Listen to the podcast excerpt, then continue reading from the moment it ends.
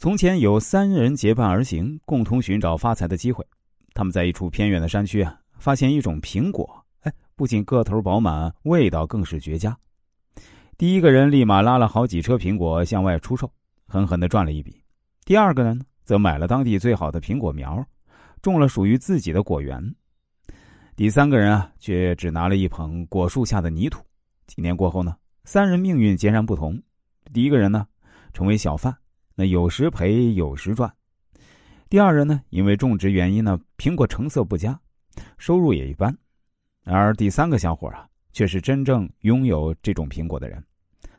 他当时拿回的土壤，不仅找到专家研究成分，更是模拟当地的气候、湿度、光照等，成功掌握优质苹果的奥秘。无论在哪儿，都能种下美味的苹果。正所谓，眼界决定境界，格局决定结局。一个人能攀登到怎样的高度，最终由自己的眼界所决定。眼界不一样，生活方式自然不同。狮子为了展示自己的雄伟英姿，不断在草原上猎杀；而屎壳郎头枕粪球，却沾沾自喜。不同的眼界，有着不同的人生。眼界就是一个人最大的财富。当你眼界越来越宽阔，心之所想，内心格局就会随之而改变。的确是这样。一个人能够拥有怎样的格局，就能够拥有怎样的命运。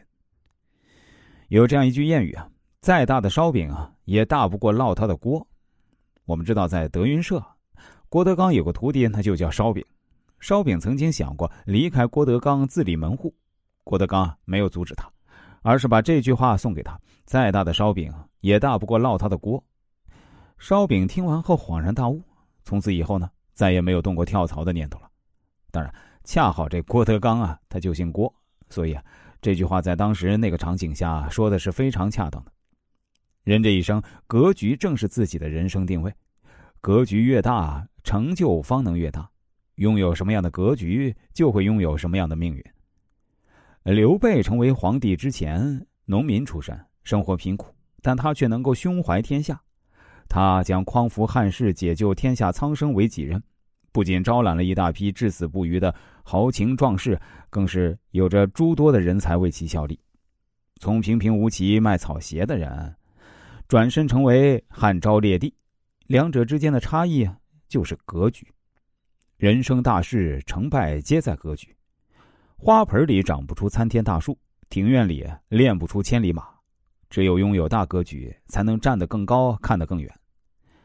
生命虽然短暂。但格局却不小，大格局是一种财富，一种智慧，更是一种人生境界。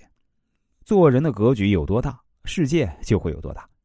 格局大了，人生才会有无数种可能。余生，愿你吞下委屈，养的大格局，活出属于自己的精彩人生。好了，今天就讲到这里。明天的节目中呢，我打算给大家分享一个我给顾客做人生规划的案例，敬请期待。